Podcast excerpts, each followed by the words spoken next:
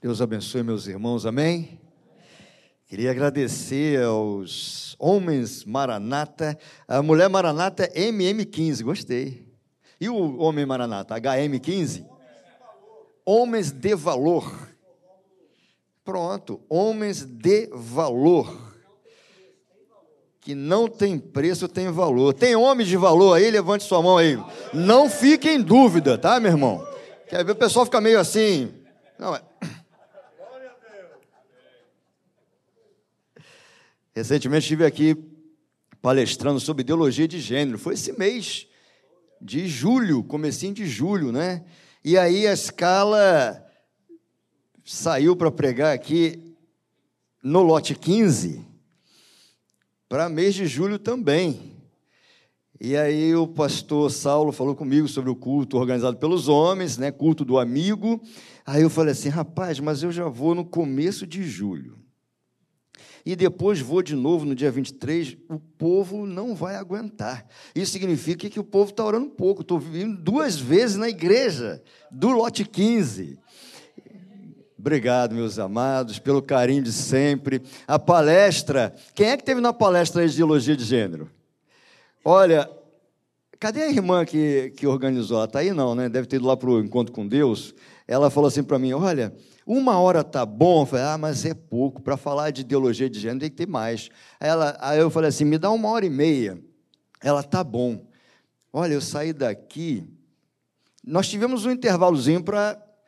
O crente, quando se reúne, tem que comer, né? Eu não sei aqui qual dos dois, porque um jogou para o outro aqui, negócio de comer, né? Falei, corrida, falei, comida. Aí depois ele falou assim: ah, eu estou do lado do Diácono Silas. Na hora ele passou a bola, viu? Mas imagina a corrida nesse lá em Xerém. Não ia dar certo, não, irmãos. É amigo, é amigo. E aí a ideologia de gênero, meus irmãos, foi quase quatro horas aqui. O povo não vai aguentar mais. É muito bom ver vocês novamente, alguns amigos também. Cadê o diácono Edson? Está aí o Edson? Está lá. E a diaconisa Nádia, está aí? Ah, que bom. Também vê o meu querido irmão Wellington é, que é parente do diácono Ivan da Fátima, né? tem perto ali, parentesco ali, esbarrando ali, né? Que bom, que bênção. E os demais irmãos também que estamos revendo. Meus amados, o tema, Provérbio 18, 24. Abra sua Bíblia. Provérbios 18, 24. 24. Ah, que bom levantar para ler a palavra. Lá em São João, pastor Carlos, quando eu voltei para São João, eu também instituí isso. Falei, olha, quando o pastor, quem for pregar, quando falar assim, abra sua Bíblia, achou o texto, fica de pé. Né? Reverência à palavra de Deus. Não que sentado você também não esteja reverenciando o Senhor, mas como é bom ver a igreja, o exército de Cristo de pé, para ler junto a palavra de Deus. Provérbio 18, 24 é exatamente o texto da arte do culto do amigo. E diz assim a palavra: Quem tem muitos amigos pode cair em desgraça, mas há amigo mais chegado que um irmão. Estou lendo na nova Almeida atualizada. Mas veja o finalzinho do versículo. Mas há amigo mais chegado que um irmão. E o título da mensagem é Amigo mais chegado. Pastor já orou, tome o seu lugar.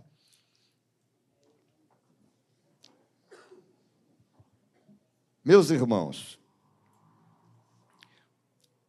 eu fui buscar no dicionário o que significa a palavra amigo. Eu lembro que eu já preguei aqui num culto do amigo também, acho que foi do ano passado, mas foi organizado pelo grupo da amizade. E aí me deram um texto sobre Jesus age na hora certa. Hã? Vânia, né? Isso mesmo. E agora no culto dos homens, também culto do amigo, amigo mais chegado. E aí eu fui procurar no dicionário a palavra amigo. O que, que significa? Qual é a definição da palavra amigo? E eu gostei muito porque estava assim: amigo é uma palavra que designa aquele tipo de pessoa de quem gostamos, nos identificamos temos alguma intimidade, porque amigo a gente conta a história, a gente fala da nossa vida, não é verdade? A gente fala dos nossos problemas, das nossas lutas, mas nós falamos disso para todo mundo? Não, a gente fala para pessoas mais próximas. Então há um nível de intimidade. E aí, no final da definição pelo dicionário, está assim: ó, e com quem sabemos que podemos contar a qualquer hora. Essa é a definição de amigo. E aí, amigo, o ser humano, ele precisa se relacionar, ele precisa de amigos. Se alguém não tem amigos, e aí a gente começa a pensar em algumas situações, por exemplo, você pode dizer assim: Pastor, eu tenho muitos conhecidos, mas não muitos amigos. Eu entendo isso. Mas você precisa ter amigos. Você precisa contar com alguém. Eu tenho alguns amigos, também são poucos. Na Maranata são muitos. Olha, é, de certa forma, é, essa, essa, essa escala que o pastor Paulo Brito elabora, é, que a gente vai rodando e pregando as Maranatas, isso é muito bom, porque você vai fazendo amigos. O rodízio também nos permite essa questão, né? Você vai de três em três anos, transferido para outra igreja, e lá você constrói novas amizades, porém, as que você deixou na igreja anterior continuam sendo da tua rede de amigos também. Então a gente acaba tendo muitos amigos, muitos colegas.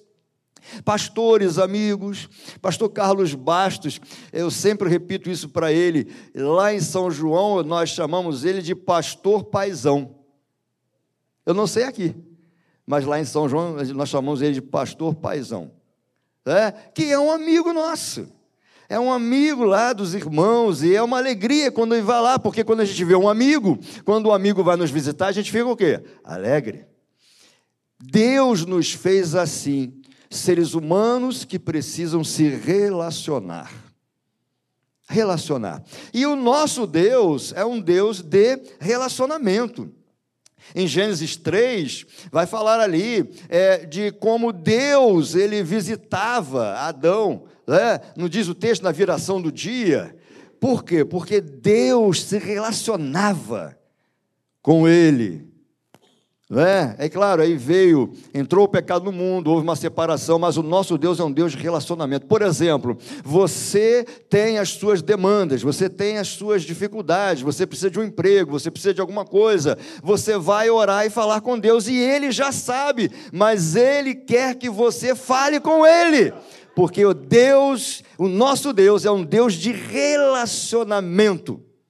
Toda vez que você lê a palavra dele, você está se relacionando com Ele. Lá em São João, nós estamos esse ano lendo a Bíblia todo o ano todo. Ah, meus irmãos, tem sido maravilhoso. Aqui também? Tem sido maravilhoso. E aí os irmãos escalam para pregar, até é, assim, o seminarista Renato, que está lá conosco, ou o evangelista André, normalmente pregam em cima do texto que estão lendo, e tem sido bênção demais para a igreja. E a igreja, os irmãos começam a falar, ah, pastor, está sendo muito bom, porque eu já tinha lido aquele texto, mas agora está diferente, porque a palavra é viva, e o nosso Deus se relaciona conosco. Toda vez que você está lendo a Bíblia, você está se relacionando com Deus. Toda vez que você ora, você está se relacionando com Deus. Não se, não se preocupe com orações muito organizadas, não. Eu costumo dizer o seguinte: a pessoa pensa que eu sou meio doido, porque às vezes estou dirigindo, estou orando. Aí o pessoal vê, o meu, meu carro é aquele carro, os jovens chamam de carro de tiozão, que é, é o vidro transparente. Não é, não é, não tem película, né? Aquele carro de tiozão. E aí, eu fico pensando, as pessoas devem pensar que eu sou doido, porque estou ali dirigindo ah, e falando. Esse camarada está doido. Mas não, estou falando com Deus. Nosso Deus é um Deus de relacionamento. Amém, meus irmãos? Existem outros versículos também Provérbios que nos falam sobre amigos. Por exemplo, o 17, 17 é muito conhecido. Provérbios 17, versículo 17, que diz assim, ó. O amigo ama em todo tempo, e na angústia nasce o irmão. E no capítulo 27 de Provérbios, versículo 10, diz assim: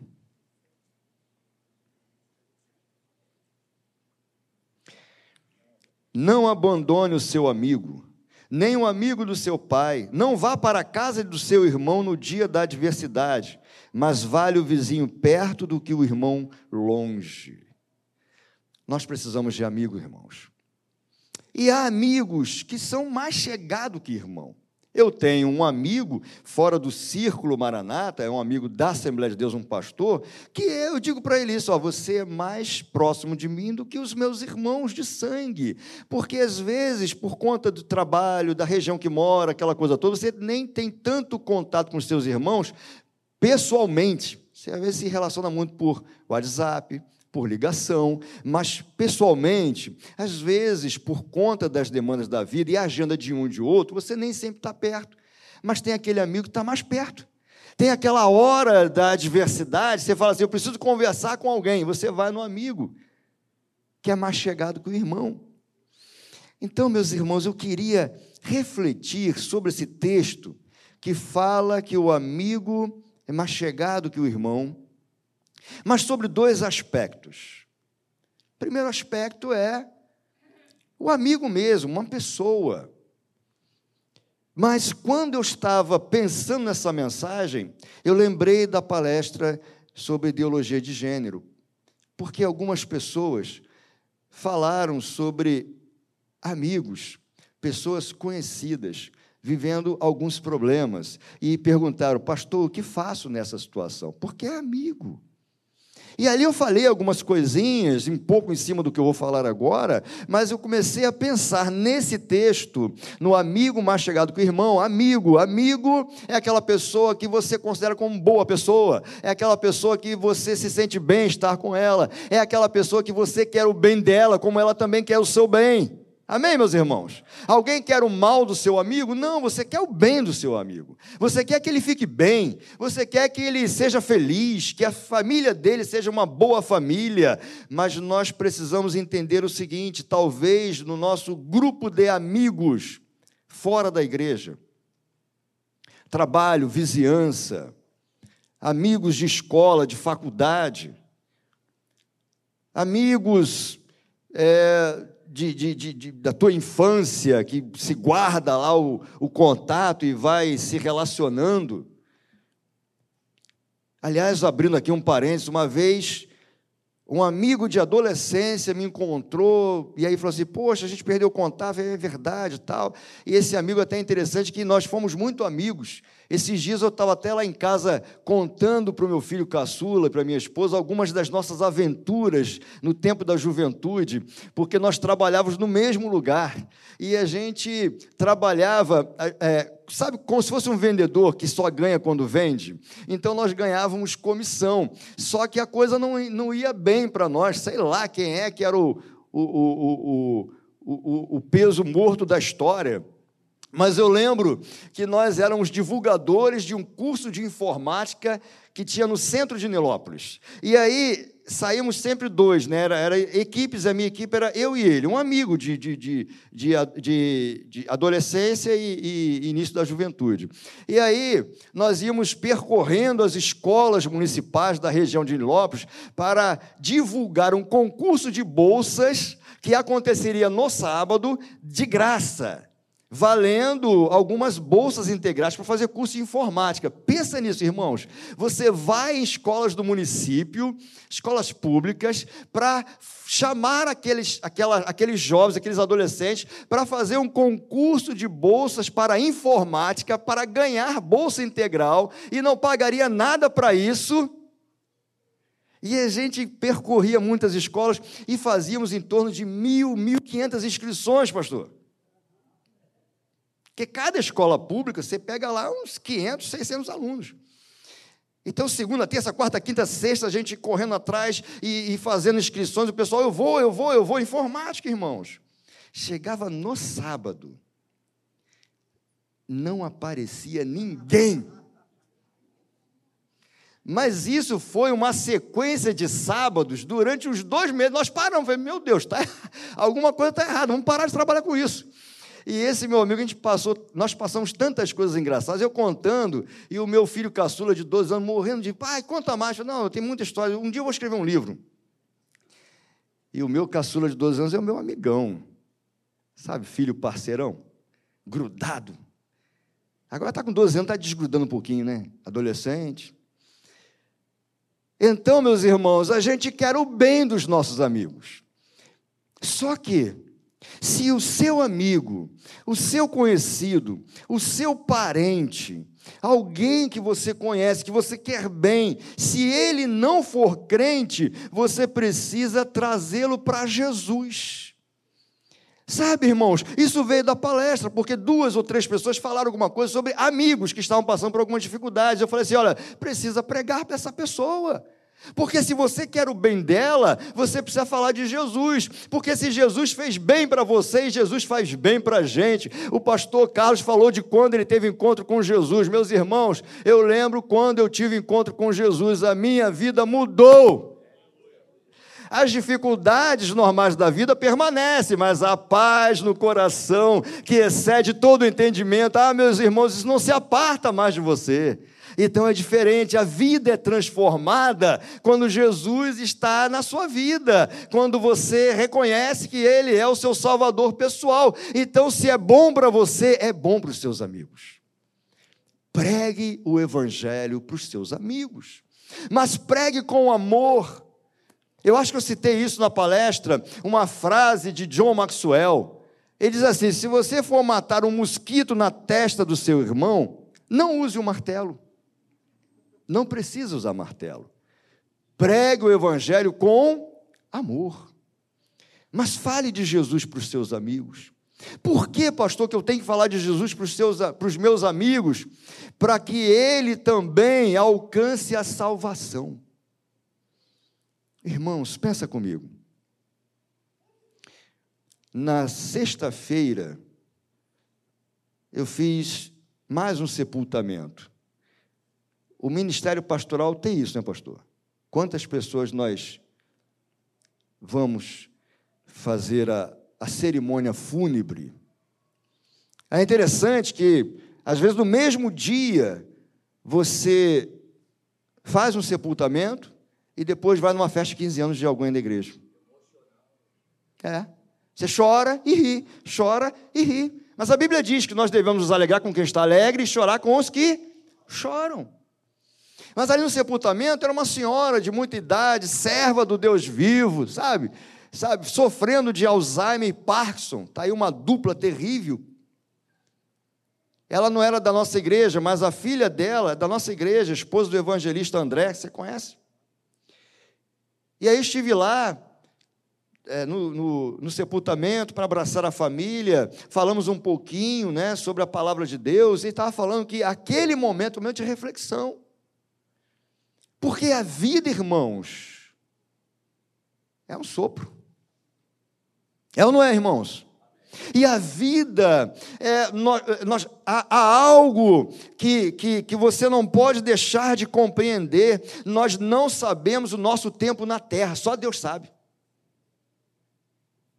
Até porque, se nós soubéssemos o tempo na terra, tivesse uma senha, ah, a gente ia trocar a senha, não ia? Você já está com pressa? Tá, então troca aqui minha senha. Deixa eu voltar lá para o final da fila. Mas nós não sabemos, irmãos. O que nós sabemos é que todos nós estamos numa esteira, essa esteira vai só para frente, e que um dia nós vamos encontrar Jesus. Entende, irmãos? Então eu tenho que ter essa percepção. Nós cantamos aqui: ora vem Senhor Jesus, Maranata, ora vem Senhor Jesus, e Ele pode voltar hoje para levar a igreja, mas Ele pode voltar individualmente quando alguém morre. Essa irmã, durante tanto tempo na igreja, sabe, é, que mesmo doente com Alzheimer, Parkinson, quando a igreja dela ia levar a ceia para ela, era uma alegria, e ela cantava os hinozinhos da harpa, aquela coisa linda. Então ela morreu e agora está nos braços do Pai. Agora não tem mais Alzheimer, não tem mais Parkinson, não tem mais nada, irmãos. Então, quando nós fechamos os olhos nessa terra, vamos abrir em um dos dois lados: eternidade com Deus ou eternidade sem Deus. Eu não quero que os meus amigos vão para a eternidade sem Deus. Por isso eu preciso pregar para os meus amigos. Amigo mais chegado que irmão, eu quero o bem dele. Eu preciso, como crente, entender isso. O que nos guarda, o que nos aguarda, perdão. Isaías 55, 6 é um dos versículos mais impactantes da palavra de Deus para mim. Diz assim: Buscai ao Senhor enquanto se pode achar. Invocai-o enquanto está perto. Então presta atenção, igreja. Buscai ao Senhor enquanto se pode achar, enquanto se pode achar tempo, prazo, limite. Qual? Nós não sabemos. Nem para nós, nem para o nosso amigo. Eu não quero que um amigo vá para o inferno. Essa palavra é feia. É chato falar sobre isso, não é? Mas é necessário falar sobre isso um grande pregador da história, que foi um pastor congregacional chamado Jonathan, Jonathan Edwards. Uma vez ele disse uma coisa tremenda. Grave essa frase, irmãos. Ele disse assim: A terra é o único inferno que os cristãos experimentarão. A vida não tem problemas, irmãos. A gente também não fica doente. A gente não passa por dificuldades. Não é verdade? Então, se nós vamos para o céu com Deus, lá é melhor do que aqui, é ou não é, irmãos? O que, que a palavra diz? O que, que Paulo diz? É melhor estar com o Senhor. Então, para o cristão, a terra é você experimentar o inferno. Mas ele diz assim, ó. Mas a terra é o único céu que os não cristãos experimentarão. Porque para quem vai para o inferno, aqui é como se fosse o céu.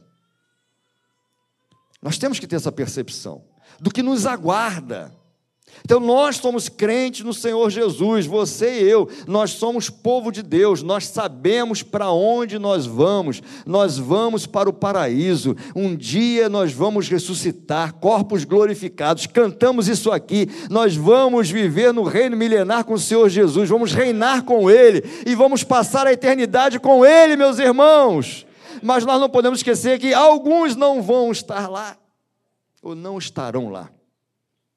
E nós, crentes, nós não podemos pensar assim, basta eu ir, ou a minha casa. Não. Seu amigo também, o seu parente também, as pessoas que você gosta, que não são cristãos, né, que não, que não servem a Jesus, também. Então pensa no seguinte, irmãos, o que é o inferno? Talvez a melhor definição que eu encontro na Bíblia acerca do inferno está na segunda carta que Paulo escreve aos Tessalonicenses, capítulo 1, versículo 9. Na nova versão internacional diz assim: olha só. Eles sofrerão a pena da destruição eterna, a separação da presença do Senhor pensa na eternidade sem a presença do Senhor.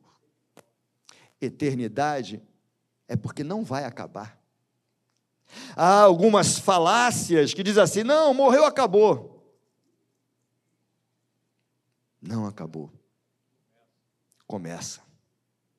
De um lado, ou do outro lado. Um lado eternamente com o Senhor, o outro lado eternamente sem o Senhor.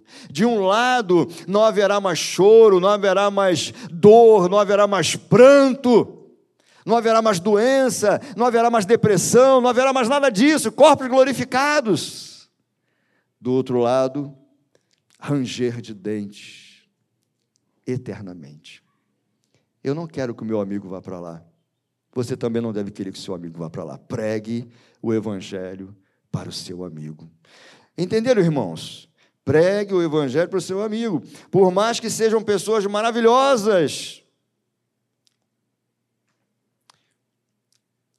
por mais que os seus amigos sejam pessoas maravilhosas, são humanos, imperfeitos e podem falhar. Então, quando a definição de amigo diz assim, que o amigo sabemos que podemos contar a qualquer hora. Esse é outro tópico da, da mensagem. podemos contar com as pessoas a qualquer hora mesmo. As pessoas podem contar conosco a qualquer hora mesmo. Será que nós, por exemplo, somos pessoas perfeitas? Que não falham? Que não frustram? Não, nós frustramos. Nós somos imperfeitos, os nossos amigos também são imperfeitos. Nós falhamos. Sabe, irmãos, porque perfeito somente o Senhor. Entende isso? Só Ele é santo, santo, santo. Ainda que a Bíblia nos chama de santos, nós somos imperfeitos, ainda morando nesta terra, ainda instalados nesta terra, que não é a nossa casa, porque nós somos peregrinos, não se esqueça disso. Nós somos peregrinos, estamos só passando por aqui, mas nós vamos para nova Canaã, nós vamos para a terra prometida, nós vamos morar com o Senhor, mas enquanto estamos aqui, nós somos imperfeitos. Então não é a qualquer hora mas há um amigo mais chegado que o irmão, que esse você pode contar a qualquer hora. A saber o seu nome, Jesus Cristo. Até agora falamos sobre pessoas e pessoas, sobre os nossos amigos e nós mesmos. Agora nós vamos falar sobre o nosso melhor amigo, aquele que realmente nós podemos contar a qualquer hora. Jesus. Por quê, meus irmãos? Primeiro, Romanos 8, 34, ele intercede por nós. Jesus intercede por nós. Olha aqui, amigo, irmãos, presta atenção. Jesus, o Deus Filho, aliás, lá na, na, em São João, nós estamos na classe única esse mês, falando sobre a Trindade, pastor. Eu falei semana passada sobre Deus Pai, hoje o pastor George falou sobre Deus Filho, semana que vem o pastor Anselmo falar sobre, sobre Deus e Espírito Santo. Pai, Filho e Espírito Santo. Meus irmãos, Jesus, o Deus Filho, veio, a palavra se fez carne e habitou entre nós. Ele ficou aqui durante um tempo, é, pregando, curando, libertando, preparando os seus discípulos. Disse: Eu vou morrer na cruz, mas vou ressuscitar. Ele morreu na cruz por nós morreu a nossa morte para que nós tivéssemos vida. Estamos chegando a mais uma Santa Ceia. Eu queria dizer uma coisa para vocês que eu digo lá em São João: nunca participe da Santa Ceia de qualquer maneira, porque não é de qualquer maneira, irmãos. Porque Ele morreu por nós. Então Ele morre por nós na cruz, mas diz assim: ó, mas eu vou ressuscitar. E Ele ressuscitou ao terceiro dia. O nosso Redentor vive e no tempo certo se levantará sobre esta terra. Amém, igreja? E aí, ele, ele, ele, ele vai ressuscitar, é o grande desafio da ciência, porque a ciência pensa assim: um homem, grande líder, chamado Jesus, que tinha muitos seguidores, era um grande líder, ele morreu na cruz e ponto final. Agora, quando se diz assim, mas ele ressuscitou, aí a ciência embola. A ciência não acompanha mais. Mas nós não, nós entendemos que ele ressuscitou. Ficou mais um tempo com os apóstolos, dando ainda algumas orientações, depois foi assunto ao céu. E agora está, como ele disse, à destra de Deus Pai e intercedendo por mim e por você. Por isso, quando nós falamos com Deus, Senhor, nosso Deus e nosso Pai, e você conta para Deus as suas dificuldades, aquilo que você precisa, você diz assim, em nome de Jesus. Por quê? Porque Ele está à direita do Pai e Ele está intercedendo por mim e por você, e isso será sempre até Ele voltar. Olha que amigo extraordinário. Intercede por nós João 15. Olha que texto lindo. João 15, 13 a 15. João 15, versículo 13 até 15. Diz assim: Ninguém tem amor maior do que este, de alguém dar a própria vida pelos seus amigos. Vocês são meus amigos se fazem o que eu lhes ordeno. Já não chamo vocês de servos, porque o servo não sabe o que o Senhor faz, mas tenho chamado vocês de amigos, porque tudo que eu ouvi de meu Pai eu lhes dei a conhecer. tem uma canção que diz assim: Nada temerei, porque eu sei, como é que é? Nada temerei, porque sei porque sei que tu estás comigo. O Todo-Poderoso é o meu amigo. Olha como coisa, isso é bom, gente. Nada temerei, porque o Todo-Poderoso é o meu amigo. 1 João 2,1 diz assim: o João falando, meus filhinhos, estas coisas vos, vos escrevo para que não pequeis. E se alguém pecar, temos um advogado para com o Pai Jesus Cristo justo, advogado fiel, irmãos, intercedendo por nós. Além disso, além de interceder por nós, Ele sempre está conosco. Ele é o amigo de todas as horas. Mateus 28, 20 diz assim: ó, Eis que estarei com vocês até a consumação dos séculos. Eis que estarei com vocês todos os dias até a consumação dos séculos. Eis que Jesus está com você agora. Eis que quando você for embora, Jesus está com você. Eis que amanhã no trabalho, Jesus está com você. Em casa, Ele está com você. Durante todos os dias da sua vida, Ele vai estar com você. Porque Ele disse: Eu estarei todos os dias com vocês. Ele sempre está conosco. Há uma experiência linda dos amigos de Daniel. Olha só a fé desses moços, né? Daniel, capítulo 3. Essa história tão conhecida da igreja, mas deixa eu ler só aqui alguns versículos para ver a disposição do coração desses jovens. Olha só, meus irmãos, Daniel 3, você conhece a história toda, você vai lembrar, vamos ler só alguns versículos. Versículo 17.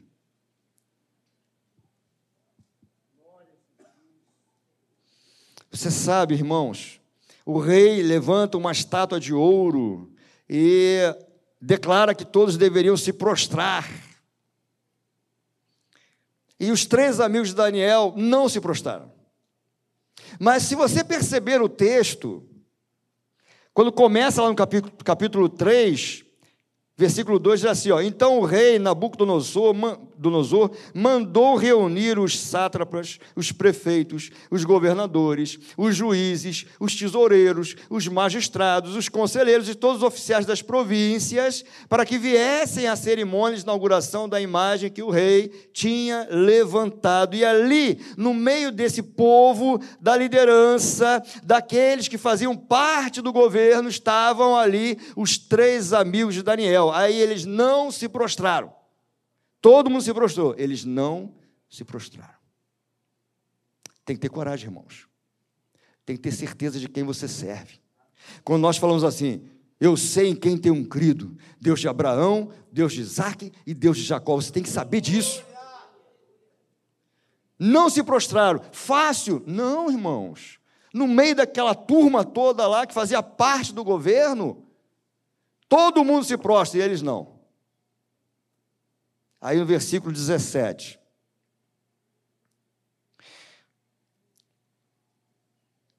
Vão perguntar para eles por que não não se prostraram e que havia uma condenação, que é a fornalha do fogo ardente. Aí eles vão dizer assim, ó: Se o nosso Deus, a quem servirmos, servimos, quiser livrar-nos ele nos livrará da fornalha de fogo ardente das suas mãos, ó Rei. Versículo 18: E mesmo que ele não nos livre, fique sabendo, ó Rei, que não prestaremos culto aos seus deuses, nem adoraremos a imagem de ouro que o Senhor levantou. Presta atenção o que, é que ele fala, eles falaram. Ele fala assim: ó, o meu Deus pode me livrar. O meu Deus pode me curar. O meu Deus pode me libertar. O meu Deus pode me salvar. Sabe, está entendendo, irmãos? Mas ele diz assim: Mas mesmo que ele não faça isso, ainda assim eu te louvarei, Senhor. Deus pode fazer ou não, mas ele continua sendo Deus. Ele é soberano, irmãos, mas a sua vida e a minha vida está nas mãos do Todo-Poderoso. É isso que eles estão falando. E aí no versículo 24, olha só. Em seguida o rei, muito espantado, se levantou, porque eles foram lançados na fornalha de fogo ardente se levantou depressa e perguntou aos seus conselheiros: Não eram três os homens que amarramos e jogamos no fogo? Eles responderam: É verdade, ó rei. Versículo 25: Mas o rei disse: Eu, porém, estou vendo quatro homens soltos. Estavam amarrados. Três lançados. O rei vê quatro soltos. Quatro soltos, andando no meio do fogo. Não sofreram nenhum dano, e o aspecto do quarto é semelhante a um filho dos deuses. Jesus estava ali, meus irmãos. Aí tem um adesivozinho de carro que diz assim: guardado e protegido pelo quarto homem da fornalha. Se você tem esse adesivo, está errado. Jesus não é o quarto homem da fornalha. Ele é o primeiro homem da fornalha. Quando eles foram lançados, Jesus já estava lá. Pode vir, não vai acontecer nada, porque eu estou com vocês. Tremendo, irmãos. Que Deus é esse maravilhoso? Que esse você pode contar. Isaías, já que estamos ali nos profetas, Isaías 43.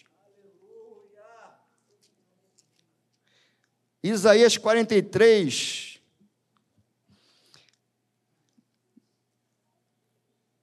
Diz assim. Pega isso para você, irmãos.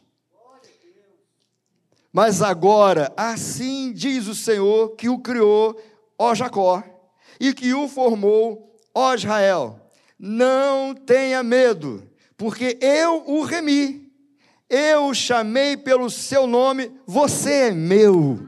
Deus chama você pelo nome. Não foi assim a história bíblica inteira? Daniel, né? Moisés, Moisés, Samuel, Samuel. Deus conhece pelo nome. Hoje existem 8 bilhões de pessoas vivas. Deus conhece o nosso nome. Muitas pessoas já existiram e já estão com Ele. Deus conhece o nome. Muitos vão existir. Deus conhece o nome. A história Ele conhece antes de você ser formado.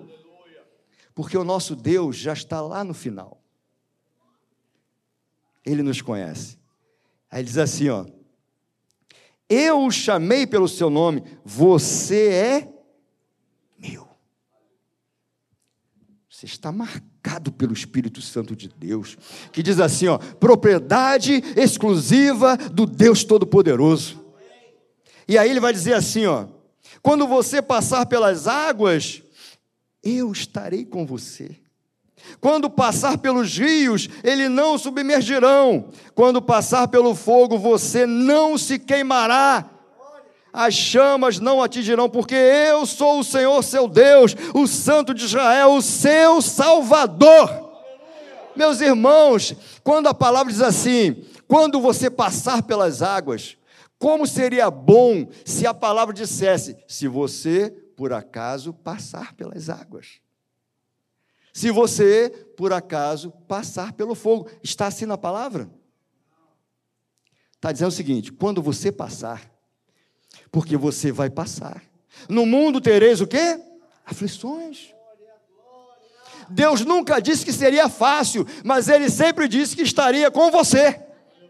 Então, meus irmãos, vai passar pelas águas, vai passar pelo fogo, vai ter sofrimento, vai ter doença, vai passar por luto, vai passar por um monte de coisa, mas Ele está com você. Então, fique firme.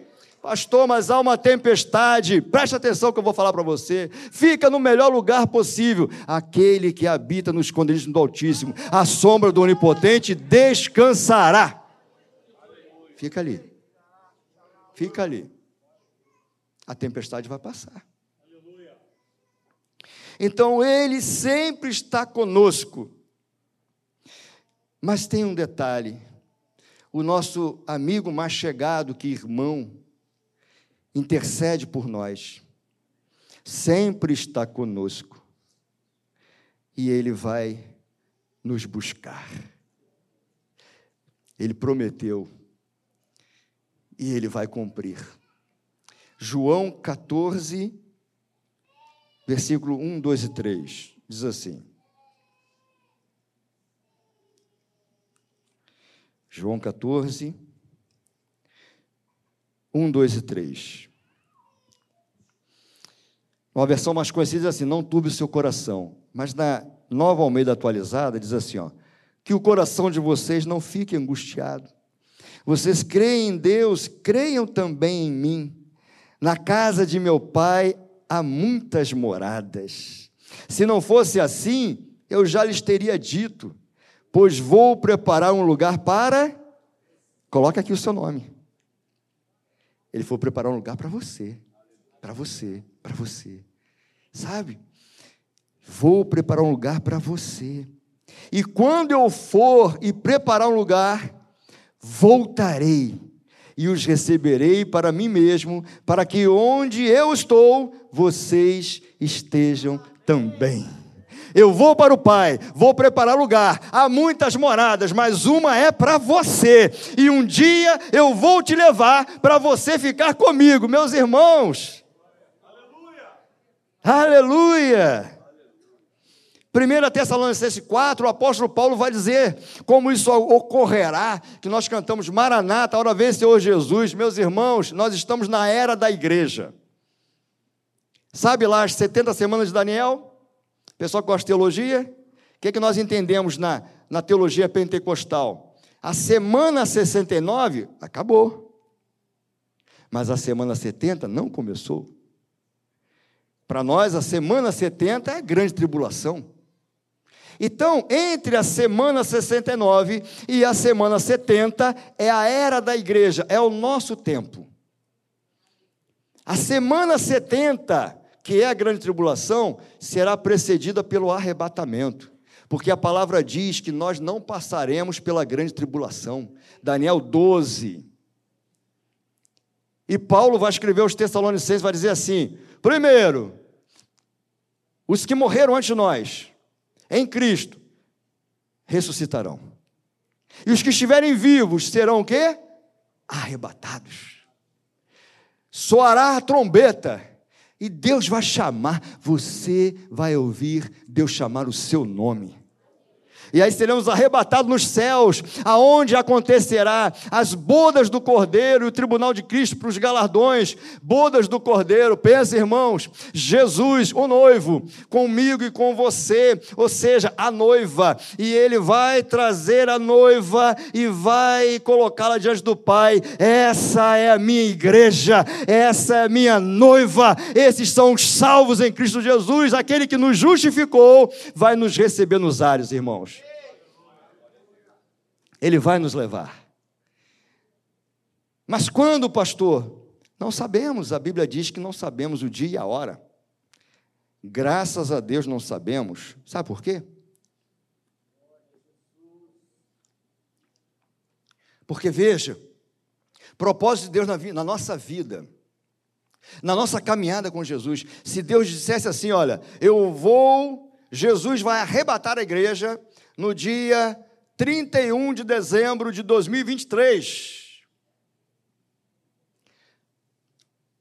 No dia 31 de dezembro de 2023, nós iríamos ser os caras mais santos do planeta Terra.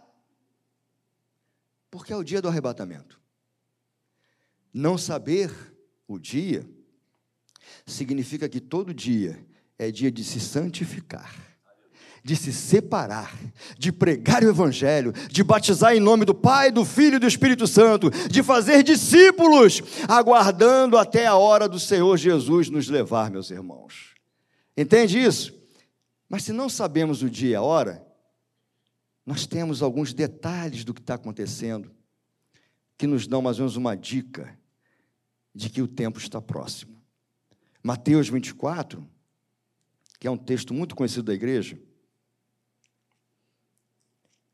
que é um texto escatológico, diz assim: Jesus saiu do templo, a hora voa, né, irmãos? Jesus saiu do templo e, enquanto caminhava, os seus discípulos se aproximaram para lhe mostrar as construções do templo. Ele, porém, lhes disse: Vocês estão vendo todas essas coisas? Em verdade lhes digo que não ficará aqui pedra sobre pedra que não seja derrubada.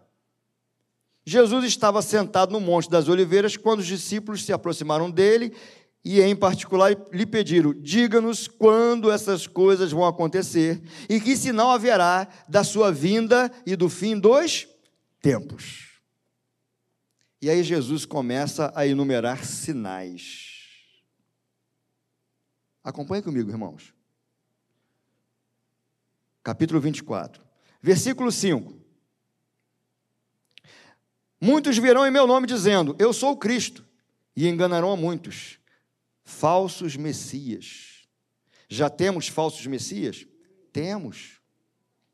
O INRI, não é? Não tem o INRI? Se conhece aquele barbudão que diz que é Jesus?